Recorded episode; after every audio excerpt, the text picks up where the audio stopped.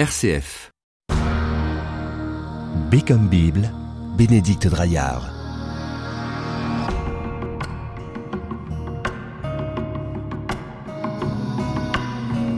Louez notre Dieu, vous tous qui le servez, vous tous qui le craignez, les petits et les grands, nous exhorte le chapitre 19 du livre de l'Apocalypse. Aucun livre religieux d'aucune religion n'invite plus à la louange que la Bible. Depuis plus de 3500 ans, patriarches, rois, prophètes et Jésus lui-même ne cessent de louer Dieu à pleine voix dans la joie, mais, mais aussi dans les tribulations. La louange est un cri, le cri des hommes et des femmes épris de liberté. Elle est leur réponse à l'appel de Dieu à choisir la vie face à toute menace de mort. C'est le thème du nouvel opus de la collection Ce que dit la Bible sur des éditions Nouvelle Cité. Son auteur est le père Alain Dumont, bibliste, curé en Bourgogne, passionné de Bible mais aussi de musique, producteur sur Internet de vidéos sur le site La Bible en tutoriel. Père Alain Dumont, bonsoir. Bonsoir. Alors vous avez déjà écrit aux éditions de l'Emmanuel un livre intitulé Je loue donc je vis et vous venez de faire paraître ce que dit la Bible sur la louange. Alors pourquoi la, louange est-elle au cœur de votre vie et puis aussi de, de votre étude? Sans doute parce qu'elle a rejoint mon histoire personnelle. On ne parle et on ne recherche que ce qui nous touche au plus profond. Et quand tout à coup, euh, par la providence, parce que les événements de votre existence euh, font que vous faites une expérience de louange qui tout d'un coup vous sort d'une impasse dans laquelle vous vous étiez jeté, ou les événements vous avez euh, ligoté, vous vous dites, oh là, là il y a quelque chose à découvrir, et c'est parti. Est-ce que la louange est une attitude profondément chrétienne? Alors c'est non seulement profondément chrétien, mais c'est aussi et d'abord profondément euh, biblique. J'avais presque envie de dire juif, mais c'est on, ne parle des juifs qu'à partir de du retour de l'exil, donc c'était déjà inscrit avant. C'est une expérience. Pour entrer dans la louange, il faut avoir fait une expérience de salut. L'expérience juive profonde, que vous soyez croyant ou pas d'ailleurs, c'est une expérience de salut. C'est-à-dire que nous avons vécu quelque chose lorsque nos pères étaient en Égypte et qui a fait que nous étions esclaves et Dieu est intervenu. Nous sommes sortis victorieux de cette épreuve-là et cela va marquer notre histoire de génération en génération et c'est ce qui va faire que jamais la louange ne va quitter nos existences. Et à chaque fois que nous allons retrouver des situations difficiles, on pense tout de suite à l'autre extrémité, à la, Shoah par exemple, comment est-ce que je vais tenir la chose? Je vais le tenir en faisant mémoire que Dieu a été notre sauveur. Et si Dieu a été notre sauveur avec nos pères, il le sera avec nous. Donc ça nous donne l'énergie et l'espérance de traverser l'épreuve. Vous écrivez que c'est une expérience charnelle. Ah oui, la, chair pour moi, enfin c'est pas non, c'est pas pour moi, c'est dans la Bible. Si vous voulez, dans notre euh, Occident, on est très cérébral. C'est-à-dire il faut analyser les affaires, il faut etc. Mais ça n'est pas le tout de la vie. C'est une phrase que je reprends assez souvent parce qu'elle n'est pas de moi, mais je la trouve assez juste. Il ne s'agit pas uniquement de comprendre les choses pour pouvoir les vivre, il faut d'abord les vivre pour pouvoir les comprendre. Et la Bible, de ce point de vue-là, nous ramènera toujours à cette chair. Alors, il faut peut-être se poser la question, qu'est-ce que c'est que la chair? Parce que pour la plupart des chrétiens, la chair, c'est quelque chose dont il faut se débarrasser quelque part. Mais la chair au niveau juif, c'est différent Ah, c'est très très très différent. La chair au niveau juif, c'est moi dans toute... Il y a deux dimensions. Mais c'est d'abord moi dans tout ce que je suis, c'est-à-dire corps, âme et esprit. Sachant que le corps, c'est ce qui me permet d'entrer en relation avec l'autre. C'est par mon attitude que je vais entrer ou casser une relation. L'âme, c'est la relation avec moi-même et l'esprit, c'est la relation avec Dieu.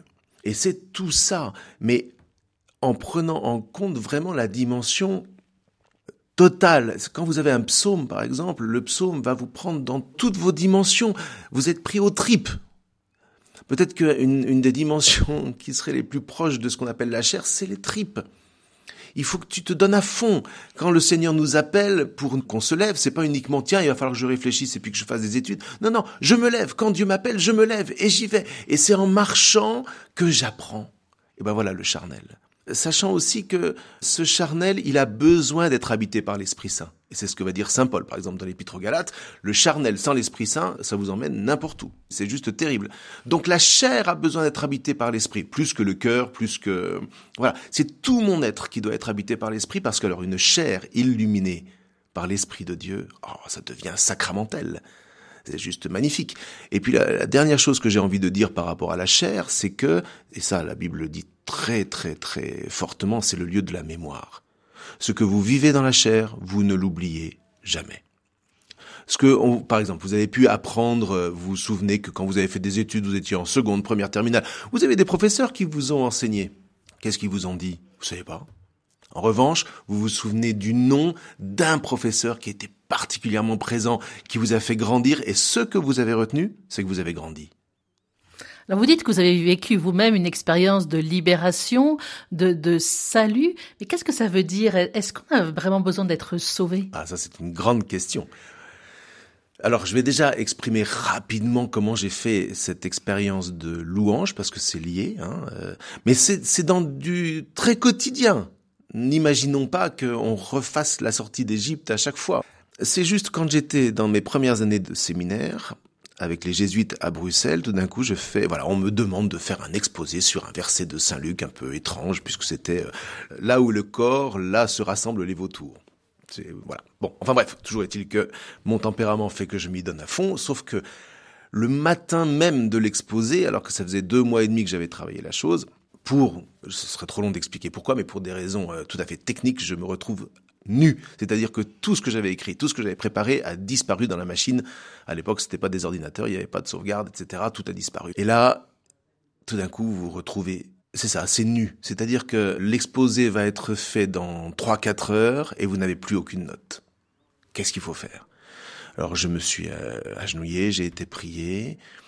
Ah non, non, non, pardon, excusez-moi. Là, il faut que je revienne un peu en arrière parce qu'au moment même où je perds toutes les informations parce qu'il a fallu que j'appuie sur un bouton, sauf que j'ai appuyé sur le mauvais qui m'a tout effacé, et je pouvais rien retrouver. J'ai un tempérament un peu sanguin, on va dire. J'ai vécu au Moyen-Orient, donc euh, et normalement j'aurais dû prendre la machine à traitement de texte et la passer par la fenêtre. Et au lieu de ça, je sens un souffle en moi et je dis gloire à Dieu. Non pas au sens où tout va bien et je me mets à danser, au sens, moi je me souviens très très bien, alors que ça fait plus de 30 ans que ça s'est passé. Je me suis dit, il y a des choses plus graves dans la vie.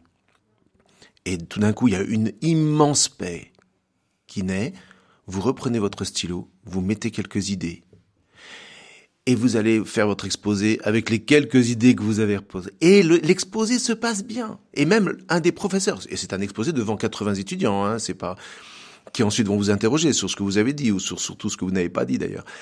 Et à la fin, le prof vient me voir et me dit, c'était un très bon exposé. Alors je sais, c'était un, un, jésuite, donc un jésuite par définition sauve la proposition, mais quand même. Et là, je me dis, là, Seigneur, il y a quelque chose que tu veux m'enseigner. Je sors de l'amphithéâtre, je vois au fond du couloir le jésuite étudiant avec qui on se prenait de bec en permanence, et là je dis au Seigneur, là, c'est le moment, montre-moi. Et je redis, gloire à Dieu. Et là, croyez-moi si vous voulez, mais j'ai senti un souffle dans mes reins qui m'a poussé vers ce jésuite. On est en Belgique à l'époque, c'est 10 heures du matin, je lui dis, je vais le voir, je lui dis, bonjour Guillaume, qu'est-ce que tu dirais si on allait prendre une bière? et on va prendre une bière. On a appris à se connaître. De ce jour-là, on ne s'est plus jamais euh, affronté, ni pendant les cours, ni pendant là. Et aujourd'hui encore, lui est en Chine actuellement. Il n'y a pas une année où on ne prend pas le téléphone pour prendre des nouvelles l'un de l'autre. Quand vous avez compris ça, vous dites, alors il faut que j'exploite ça. Parce que sans ce gloire à Dieu, dont vous savez très bien que c'est une part de louange, vous n'auriez jamais fait ce pas-là. Vous voyez, c'est du tout simple. Mais quand vous exploitez ça et quand vous le mettez à la lumière du Seigneur, quand en plus tous les jours vous redites les psaumes, vous chantez les psaumes, vous êtes dans la Bible et vous vous apercevez que c'est précisément cette louange-là qui a permis à ce peuple de sortir de toutes les impasses dans lesquelles il s'est jeté. Mais vous vous dites, mais là, il y a une mine, je ne peux pas regarder ça pour moi, je ne peux pas garder ça pour moi, il faut que j'en parle. Alors, vous êtes passionné de Bible, mais vous êtes aussi passionné de musique. Vous composez euh, certains chants, des chants liturgiques, et vous avez composé entre autres un chant qui s'appelle Louer le Seigneur. Alors, comment ça s'est passé? Ça reprend un psaume? Alors, ça reprend deux psaumes. Ça reprend les deux derniers psaumes du, de ce qu'on appelle le psautier. Enfin, non, du livre des psaumes. Le psautier, c'est un petit peu différent. Le psautier, c'est comprend des cantiques euh, et d'autres poèmes de la Bible. Mais les deux derniers psaumes du livre des psaumes sont la conclusion d'un vaste itinéraire. En réalité, un itinéraire où le psalmiste a marché, il a, il s'est affronté, il a, il a, il a connu de grandes douleurs et de grands espoirs. Et à la fin, il s'aperçoit que, à travers tout ce qu'il a traversé, même si c'était pénible, il a connu un vrai bonheur. Et là, c'est la joie de se rendre compte que jamais la main de Dieu ne l'avait quitté, jamais la main de Dieu n'a quitté son peuple, et là, il exulte. Louez le Seigneur tous les peuples, louez-le tous les pays. Le Seigneur a, manifesté, il nous a sauvés. Enfin bref, il exulte parce que, et ça sort, ça sort, c'est louez-le, louez-le, louez-le, louez-le, louez-le. Parce que quand vous avez fait cette expérience-là, qu'est-ce que vous voulez? Vous ne pouvez que crier au monde, louez Dieu qui est présent et qui nous sauve. Louez le Seigneur dans son sanctuaire, louez le Seigneur grand et sa puissance, louez le Seigneur dans sa majesté, louez le Seigneur selon sa grandeur. Louez le Seigneur en chantant vos hymnes, louez le Seigneur au jeu des citares, louez le Seigneur en sonnant du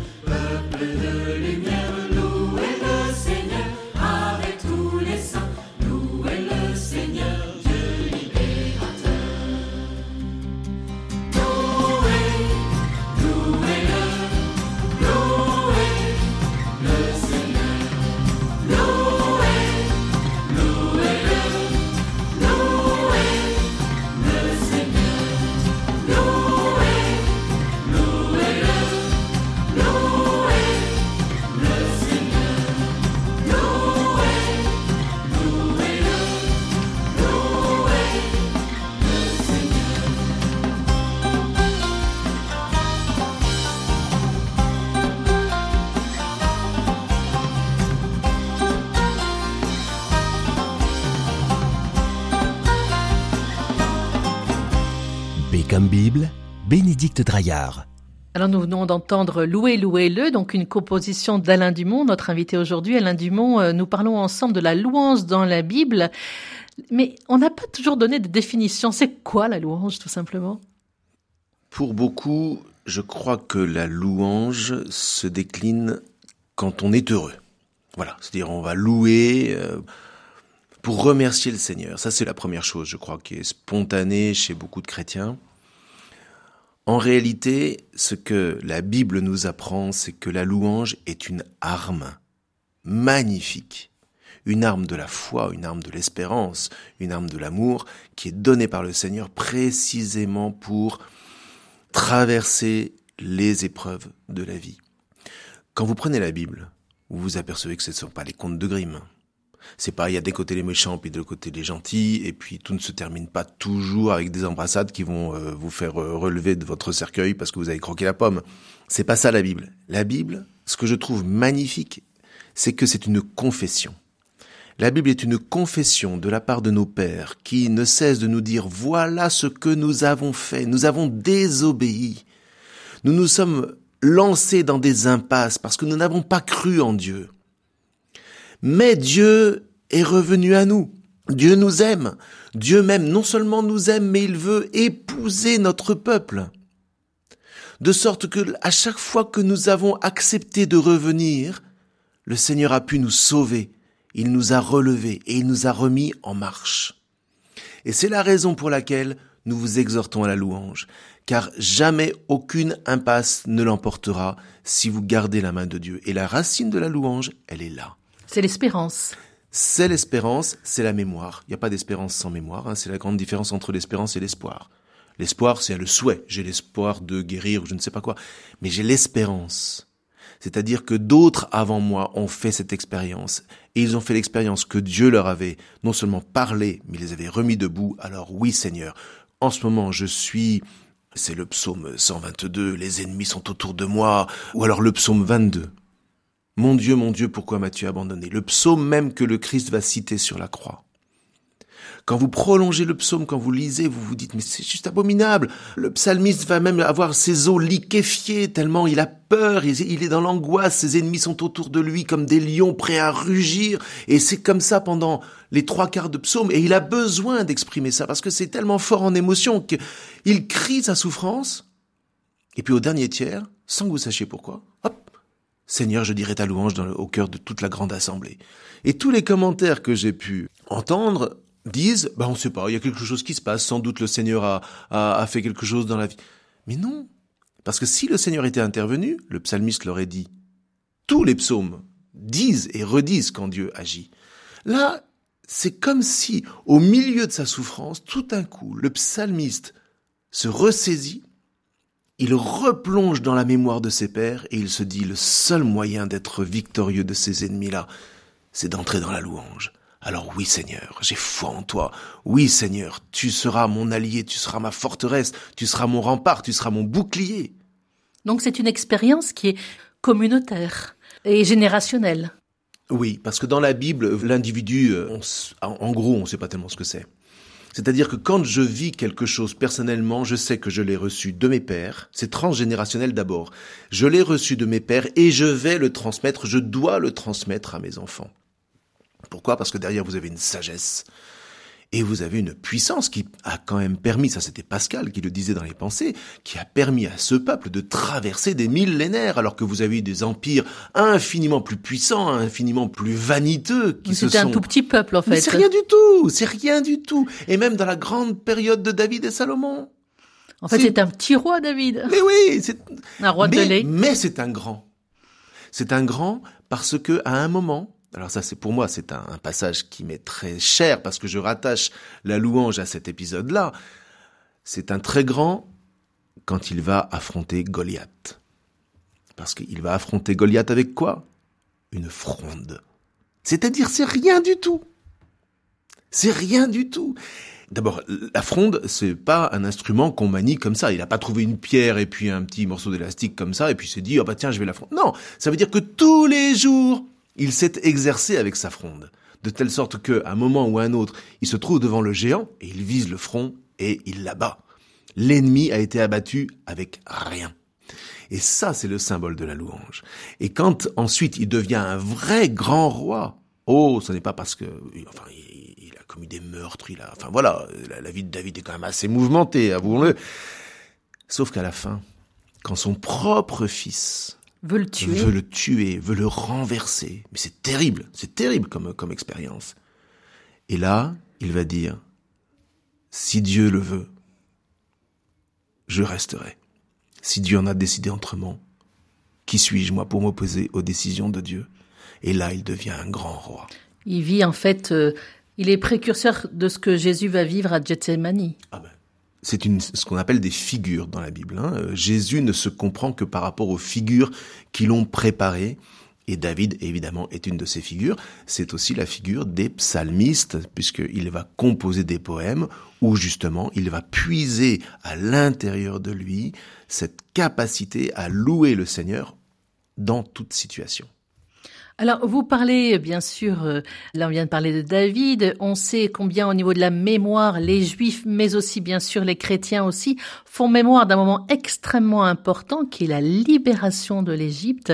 On passe la mer Rouge et encore aujourd'hui, euh, les juifs euh, font mémoire tous les jours de, de, cette libération et spécialement aussi au moment du Shabbat et puis les chrétiens aussi à Pâques, dans la Vigile pascale. C'est ça la louange, la libération? C'est la libération que je vis, que je reçois de mes pères, parce que c'est... Faisons une petite distinction, si vous voulez bien. Ce n'est pas un souvenir. C'est une commémoration? C'est une commémoration, c'est une mémoire. C'est-à-dire la différence entre le souvenir et la mémoire. Le souvenir, moi j'ai mes souvenirs. Si je vous raconte mes souvenirs, euh, Bénédicte... Ce ne sera pas les mêmes. C'est-à-dire que vous, vous aurez le souvenir de moi racontant mon souvenir, mais mon souvenir ne deviendra pas votre souvenir. En revanche, ce qui est de l'ordre de la mémoire, voilà ce que je transmets. Et c'est la raison pour laquelle la mémoire est attachée à la chair. Pourquoi un enfant ressemble-t-il à ses parents? Parce qu'il y a une mémoire qui est transmise. Voyez? Et donc, cette mémoire charnelle, qu'est-ce que, à quoi consiste la célébration de la Pâque pour des Juifs? C'est de revivre pour moi l'événement. C'est pour ça qu'il y a des dialogues. Qu'est-ce qui s'est passé? Pourquoi ça s'est passé comme ceci? Raconte-moi. Et voilà que je le vis à l'intérieur de moi. Donc je ressors de ce repas pascal sauvé.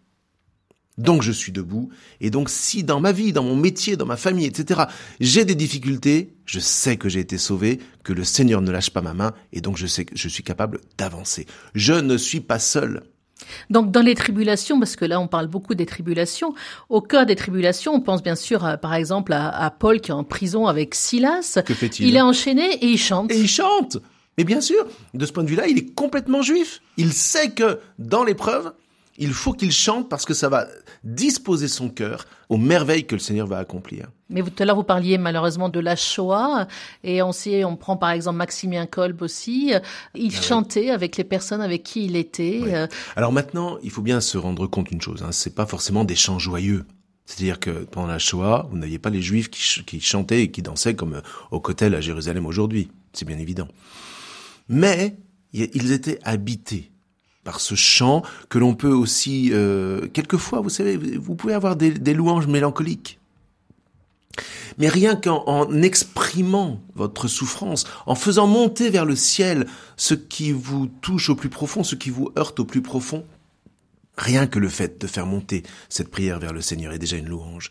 Parce que vous dites, Seigneur, si je m'adresse à toi, c'est que je sais que tu es présent. Donc ce n'est pas une attitude psychologique? Ah non. Disons que ça retentit sur le psychologique, parce que de toute façon tout est uni en l'homme. Mais c'est une démarche d'abord spirituelle.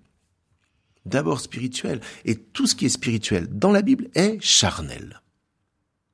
Donc on en revient encore une fois à cette expérience de libération. Alors on est passé à Moïse, mais il faudrait peut-être commencer par Abraham. Mais bien sûr, j'y pensais tout à l'heure. Je me disais, il va falloir qu'on remonte quand même encore un peu. Oui, le père des croyants. Et, puis euh, vraiment, euh, Abraham, on, sait euh, combien on lui a fait des promesses. Et peut-être que si on peut aujourd'hui louer, c'est aussi que Dieu a fait ses promesses à Abraham. Voilà, il y a la promesse et il y a avant même la promesse, il y a l'appel l'appel d'Abraham. Vous êtes dans la louange à partir du moment où vous savez que quelqu'un vous a appelé. Vous voyez, il y a une phrase que j'ai trouvée chez un, juif devenu chrétien américain qui s'appelle euh, Eugène Rosenstock et qui écrit à son ami qui est un des plus grands esprits du XXe siècle qui s'appelle euh, Rosenzweig. Et il écrit ceci à un moment, quelqu'un m'appelle, donc j'existe. C'est magnifique. Et là, je me suis dit, mais c'est tout à fait ça. On sort du cogito ergo sum de Descartes, quoique Descartes ait voulu dire par ailleurs d'ailleurs, parce que maintenant c'est pas tellement ce qu'il a dit que ce qu'on veut lui faire dire à travers cette expression. Je ne vis pas parce que je pense. Quelqu'un m'appelle, c'est-à-dire que quelqu'un me lève, quelqu'un m'invite. Et que fait Dieu? Alors peut-être qu'il faudrait encore remonter encore un peu plus loin, vous me permettez? En fait, euh, vous écrivez que c'est tout simplement aussi un oui à la vie. Mais oui, exactement. Alors à, l'existence. Avant, tous les onze chapitres qui précèdent, ce ne sont que des noms. Dieu dit à Adam, ne mange pas de cet arbre-là parce que tu vas connaître la mort. Non, je mange. Ensuite, euh, Abel et Cain. Abel. Qui sont deux frères, ça devrait bien se passer. Non, il y en a un qui est jaloux de l'autre, jusqu'à le tuer. Ensuite, vous avez le, le péché prolifère. Alors attention, parce que là, il faut vraiment bien lire la Bible, je me permets quand même de le dire parce que j'entends tellement des chrétiens être choqués par ce texte du déluge de Noé. En fait, la Bible interroge. À cause du péché, faudrait-il que Dieu éradique l'humanité? On ne vous dit pas que ça s'est passé, ce sont des textes mythiques, donc ce sont des, ce ne sont pas des légendes. Oui, il y a certainement quelque dans chose. Religions. Donc faudrait-il faire cela?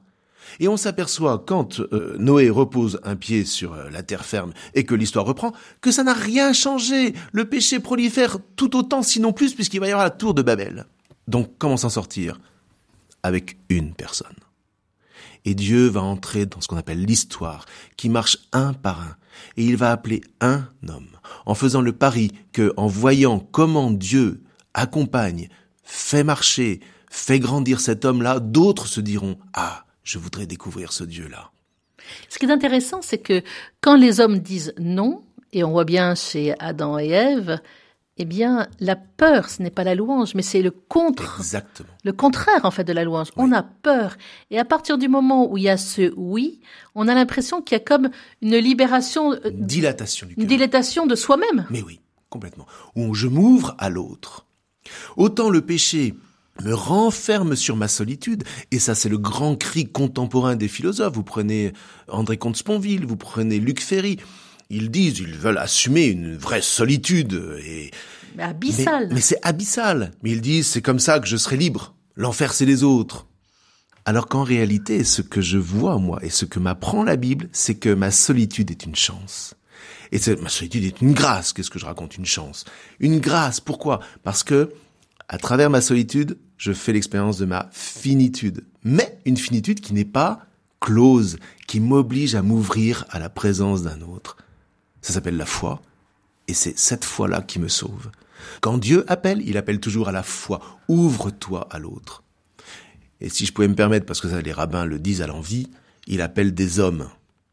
Il appellera moins des femmes. Pourquoi? Parce qu'une femme, de toute façon, est nécessairement ouverte à l'autre. Et à la vie, parce qu'elle donne la vie. Elle donne la vie. Et qu'est-ce qu'elle porte en elle-même? Un autre qu'elle-même.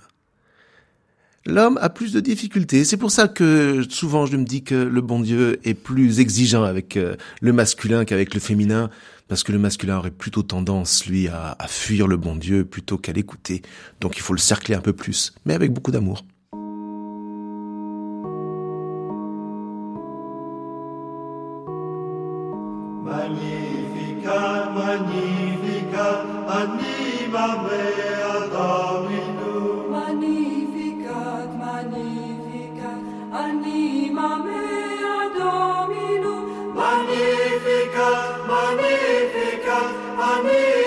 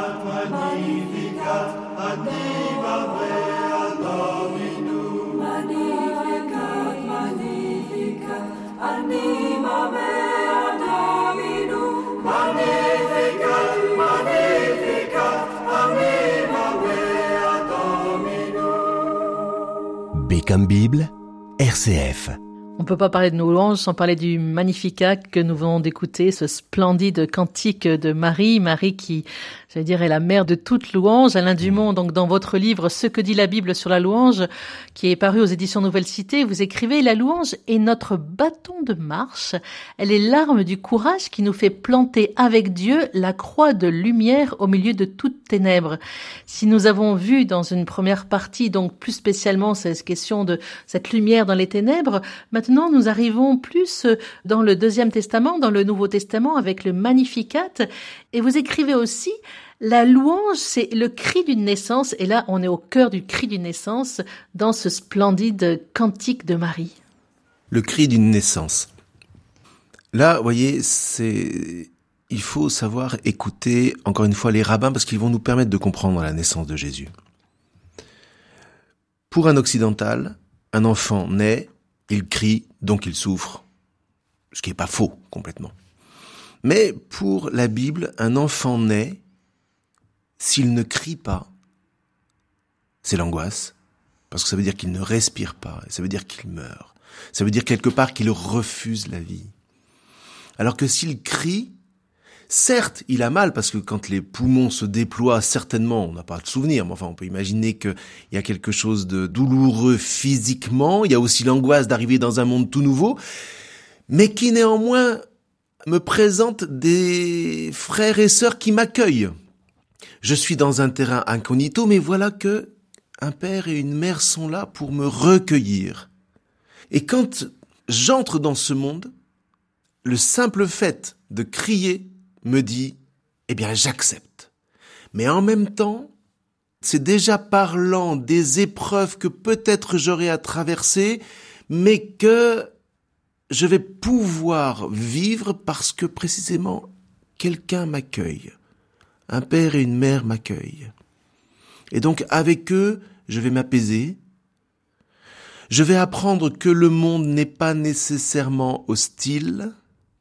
Je vais connaître des moments de paix jusqu'au moment où, jusqu'à la période où il faudra aussi que je découvre que ce ne sont pas forcément les autres qui sont mes ennemis, mais aussi moi-même.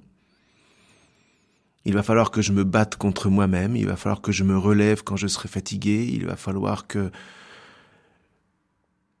On dit aujourd'hui gérer les frustrations, oui on peut dire ça peut-être, mais ne pas les gérer seul, ne pas les gérer seul.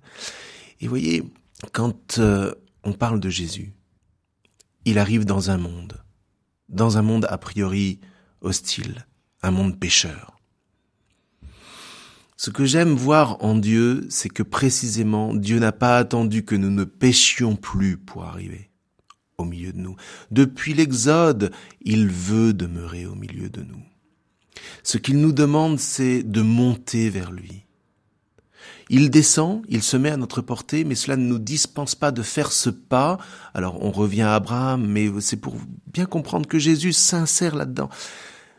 Où Dieu lui dit, Lech lecha. Lech lecha, ça veut dire va vers toi, va vers toi. Et va vers toi, mais ça veut dire mets-toi quand même en route. Marche, marche. Tous les pèlerins savent que c'est en marchant que on va à l'intérieur de soi avec le plus de d'acuité d'une certaine manière. Donc, l'Echlecha va vers toi, je suis là, je descends vers toi. Et ça, c'est fabuleux quand on y pense. Il n'y a aucune religion qui nous dit que Dieu descende vers nous. Il est toujours inatteignable, il est toujours... Et voilà que, non, au moment de l'Exode, il descend dans le sanctuaire et il offre aux hommes, à travers les offrandes, de pouvoir monter vers lui. Et que contemplons-nous dans le Verbe fait chair? Dieu qui non seulement descend pour faire sa demeure dans le sanctuaire, mais le vrai sanctuaire, c'est le sanctuaire de notre corps. Et voilà que Dieu, loin de se défier de la création, pénètre dans sa création et il la prend sous toutes ses dimensions, c'est-à-dire qu'il prend sur lui le péché qui est inscrit en elle. Alors effectivement, au début, il y a sans doute un cri, quoiqu'il y a des tas de traditions qui nous disent que, que, que, que, mais ça fait rien. Prenons vraiment au sérieux le fait que Dieu prenne chair. Il traverse les eaux de la naissance, sans doute à travers un cri, et voilà que l'humanité l'accueille. Et à travers la Vierge Marie, on a tout le secret de cette rencontre où ce n'est pas seulement Dieu qui accueille l'homme, mais c'est la création qui vient accueillir son Dieu. Et c'est magnifique parce que dans ce fameux Magnificat qu'on connaît tous, euh, qui peut nous bouleverser, Marie rentre, comme vous le disiez tout à l'heure, dans cette tradition justement euh, des, de ses pères, d'Abraham euh, et de sa race à jamais, comme on, le chante. Et elle est comme, euh, j'allais dire, euh, décentrée finalement d'elle-même. Complètement. C'est-à-dire que si elle chantait le Magnificat en disant euh, j'ai de la chance, j'ai été choisie, je suis la meilleure, on n'aurait jamais fait mémoire de ce chant-là. Quand on rechante le Magnificat, on est replongé avec Abraham, on est replongé avec toute l'histoire. Et cette expérience dont on parlait au début de l'émission, qui veut que le Seigneur nous a libérés et il nous a promis qu'il serait pour toujours avec nous. Et aujourd'hui, j'ai cette joie d'assister à cette rencontre entre Dieu et sa création. Et c'est là où elle se dit, mais tous les âges me diront bienheureuse parce que je ne le garde pas pour moi. Je vous le transmets. Et voilà de la mémoire. Vous voyez, du point de vue du souvenir, on aurait eu des textes qui nous auraient raconté comment la Vierge Marie s'est couchée dans la mangeoire, etc. Non, ça n'aurait eu aucun intérêt. D'ailleurs, ce qu'on appelle les, les évangiles apocryphes sont constamment sur ces détails-là qui n'ont aucun intérêt. Ce qu'on transmet, c'est une mémoire. Et une mémoire habitée par la louange. Une mémoire habitée par la louange, c'est-à-dire que nous-mêmes, lorsque nous louons, nous pouvons nous inscrire justement, par exemple, en, tout simplement euh, en priant le Magnificat. Mais c'est pas que nous pouvons, c'est que nous devons. C'est-à-dire que ma prière n'est jamais tant une prière personnelle que une prière qui est celle de l'Église en moi. Quand je m'élève, mais c'est toute l'Église qui s'élève avec moi. C'est la fameuse euh, phrase qu'on ressort souvent, mais dans d'autres contextes. Une âme qui s'élève élève le monde. Mais c'est particulièrement vrai dans ce que je vis de l'Église. Au-delà de ce qu'on est en train de vivre soi-même. C'est pas au-delà, c'est à l'heure, c'est au cœur de ce que je vis. Mais d'ailleurs, Marie, quand elle chantait ça, il y avait l'invasion romaine. Hein. Enfin, je veux dire, c'était pas. Voilà, et exactement. après, euh, dès que Jésus va naître, euh, on sait les persécutions qu'il va y avoir, euh, et c'est au cœur de tribulation. Très sombre. Là où euh, s'opère cette, euh, cette- ce trait de lumière de louange de Marie, c'est un contexte sombre. Mais L'Echlecha va vers toi. Trouve la lumière là où je l'ai déposée. Et avec moi, dit le Seigneur, tu vas devenir le Messie. Père Alain Dumont, en vous écoutant, on voit bien que vous aimez beaucoup Marie. Et je vais vous proposer donc d'écouter ensemble maintenant un autre chant marial que beaucoup connaissent sans savoir que c'est en fait vous qui l'avez écrit. Ce chant est devenu un patrimoine communautaire, j'allais dire. C'est le beau chant euh, enraciné dans les Écritures, euh, couronné d'étoiles.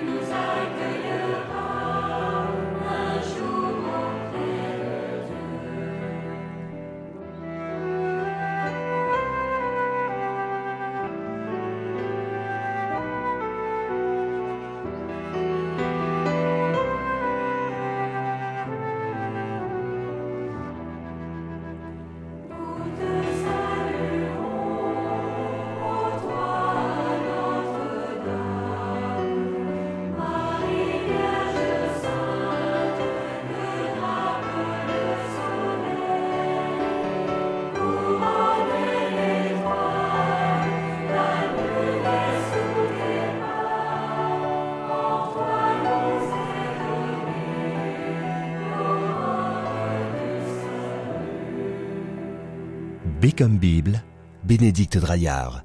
Père Alain Dumont, ensemble, nous continuons à évoquer la louange dans la Bible. Alors, on parle, alors là on est dans l'évangile de Luc, hein, qui reprennent un peu les évangiles de l'enfance. Et donc il y a ce fameux euh, Magnificat, euh, ces deux femmes qui euh, se parlent avec toutes les deux qui sont enceintes. Et puis, et puis va naître euh, Jean-Baptiste. Et là, le père de Jean-Baptiste, Zacharie, qui était devenu muet en fait, parce que il voulait pas trop croire que sa femme, qui était un petit peu âgée, on va dire les choses comme ça, et, comme ça. puisse vraiment enfanter, va retrouver la parole sous l'impulsion de l'Esprit Saint. Et ce sera une louange. Encore une louange. voyez? Ces hommes et ces femmes vivent des réalités difficiles. S'ouvrir à l'accomplissement du mystère? Certes, on s'y est attendu, mais c'est toujours une surprise au moment où il, où il apparaît. Qu'aurions-nous dit, vous et moi? Difficile réponse. Et voilà que comment est-ce que Zacharie va résoudre la difficulté dans laquelle son doute l'a plongé à travers une louange. On en sort par le haut. On va la lire ensemble. Béni soit le Seigneur, le Dieu d'Israël, qui visite et rachète son peuple. Il a fait surgir la force qui nous sauve dans la maison de David, son serviteur. Voilà, tout de suite, il fait mémoire. comme il l'avait dit par la bouche des saints, par ses prophètes depuis les temps anciens. Voyez, je m'appuie sur la mémoire, et ensuite il regarde son enfant, et lui dit, Toi aussi, petit enfant, tu seras appelé prophète du Très-Haut. Et tu marcheras, ah voilà, on se met en marche, et tu marcheras devant, à la face du Seigneur, et tu prépareras ses chemins pour donner à son peuple de connaître le salut par la rémission de ses péchés, grâce à la tendresse, à la miséricorde de notre Dieu quand nous visite l'astre d'en haut, pour illuminer ceux qui habitent les ténèbres et l'ombre de la mort, et pour conduire nos pas au chemin de la paix. Et ça, sous le souffle de l'Esprit Saint. Parce que pour dire de telles choses, il faut que quelque part, euh, ça soit au-delà de nous. L'Esprit de Dieu est un esprit de vie. Et être habité par l'Esprit, on faisait mémoire tout à l'heure de Maximilien Kolb, mais évidemment c'est vrai pour euh, Jésus, c'est au moment où la mort me rejoint, je fais le choix. C'est difficile pour nous d'entendre ça, mais je fais le choix de la vie. Père, si cette coupe pourrait s'éloigner de moi. Mais non. Parce que je ne suis pas seul. Parce que le Père et moi, nous sommes un. Parce que Père, tu es là. Que ta volonté soit faite. Pour revenir euh, au côté un petit peu joyeux aussi euh, de la louange, on pense tout simplement aux gloires à Dieu. Quand euh, les anges chantent, ils vont chanter pour prévenir les bergers. Et alors, Alors- quelquefois, on croit que du coup, la louange, elle est faite surtout pour les anges. Alors qu'en réalité, les, les, les- oui, oui, on pourrait dire ça, parce que les, anges, eux, sont dans la joie. Peut-être qu'il faudrait qu'on fasse cette distinction, si vous voulez bien, entre la joie et le bonheur et la louange. La louange habite le bonheur. C'est-à-dire que, par exemple, on va, on va prendre un, un exemple très simple. Personnellement, j'ai fait beaucoup de montagne quand j'étais jeune. Quand vous montez, quand vous faites de l'escalade, quand euh, tout d'un coup vous vous retrouvez dans des surplombs ou des passages vraiment très difficiles, on sait très bien qu'au moment où on est coincé, il faut qu'on crie quelque chose pour pouvoir s'élancer et se dépasser. Et quand vous arrivez au sommet, il y a une joie extraordinaire qui jaillit de vous parce que vous vous êtes donné pour arriver à ce sommet. Imaginez maintenant qu'on vous mène à ce sommet par hélicoptère, vous arrivez sur le sommet, il n'y a pas de joie.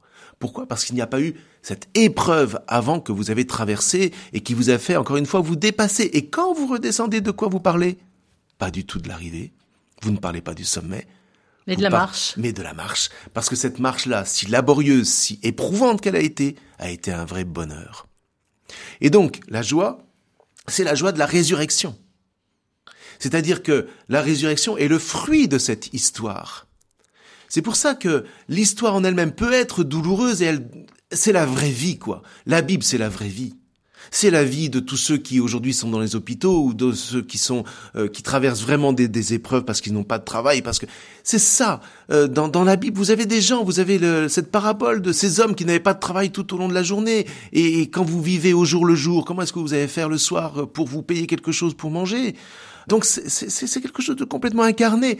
Mais c'est l'épreuve de cette vie. Et quand vous savez que l'horizon vous a été donné parce que Jésus a traversé cet horizon.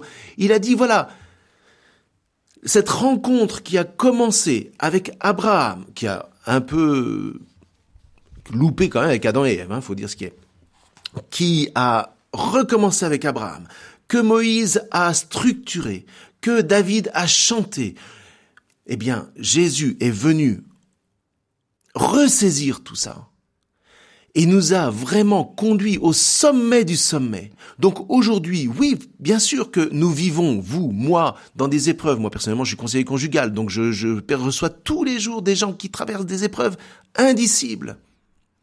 Mais nous savons qu'il y a un objectif, nous savons qu'il y a un horizon, et cet horizon-là, il nourrit notre joie parce que c'est l'horizon de la rencontre des noces éternelles avec Dieu.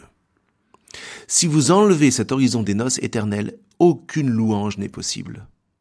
Aucune louange. Parce que ce n'est pas de la, du développement personnel, hein, la louange. C'est pas je vais mal, je vais louer un petit coup, j'irai mieux. C'est je vise la rencontre de la création avec son Dieu. Je vise les noces éternelles. Ces noces éternelles dont le Christ me dit qu'il est l'époux, dont l'Église est l'épouse. Le cri de l'Apocalypse, l'Esprit et l'épouse disent Viens, Viens Seigneur Jésus. Et voilà que Jésus répond, voilà, voici, maintenant, je viens. Mais si on ne croit pas totalement à ces noces éternelles, si on n'est pas sûr, si euh, notre foi est pas vraiment chevillée au cœur, est-ce que on peut quand même louer? Je pense que là, il faut faire un acte d'humilité. Peut-être que on ne le vit pas, on ne vit pas nécessairement cette réalité des noces, mais il faut laisser l'Église, il faut laisser la tradition, il faut laisser la mémoire nous donner cet horizon-là. Sinon, nous allons vivre au jour le jour et nous aurons vraiment du mal à louer. Beaucoup de chrétiens ont du mal à louer parce que précisément l'horizon est trop flou. Il faudrait alors, trop sombre est trop sombre. Quand il y en a un d'ailleurs, quelquefois, on se dit mais y a-t-il un horizon? Pour le coup, moi je suis très redevable au père Denis Sonnet qui m'a marqué pendant des années et tout son ministère a été précisément de garder les yeux fixés sur les noces éternelles. Moi, je vis mon, mon rôle de pasteur comme celui qui amène mes paroissiens, ma communauté paroissiale, à ces noces-là. L'Eucharistie, c'est un mystère de noces. C'est un mystère, encore une fois, de cette rencontre qui va faire que lorsque je vais visiter des malades, lorsque je vais leur apporter le Christ comme étant l'époux, et je peux vous assurer que tous ceux avec qui je travaille depuis plus de dix ans maintenant et qui sont rentrés dans ce mystère-là, quand vous entrez dans la chambre et qu'ils vous disent, c'est arrivé la semaine dernière, et qu'ils vous disent avec un grand sourire, ah, voilà l'époux. En tant que pasteur, je vous assure que vous êtes pris euh, aux tripes et vous vous dites, Seigneur, cette personne-là que je vais sans doute enterrer dans quelques semaines, elle a tout compris et elle vit son épreuve comme une offrande, et bien là vous avez le meilleur exemple de la louange.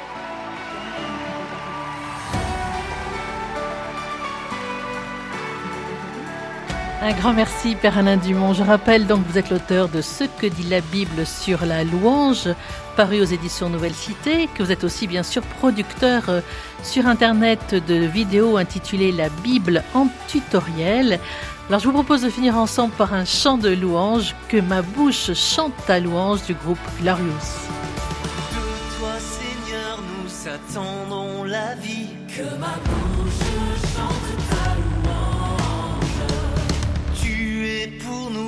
un rempart, un appui. Que ma bouche chante ta louange. La joie du cœur vient de toi, ô Seigneur. Que ma bouche chante ta louange. Notre confiance est dans ton nom très saint. Que ma bouche chante ta louange. Sois loué,